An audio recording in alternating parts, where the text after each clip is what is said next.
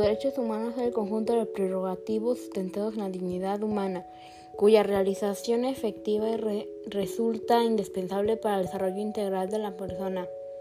Los derechos humanos se encuentran establecidos en la Constitución política, tratados internacionales y las leyes.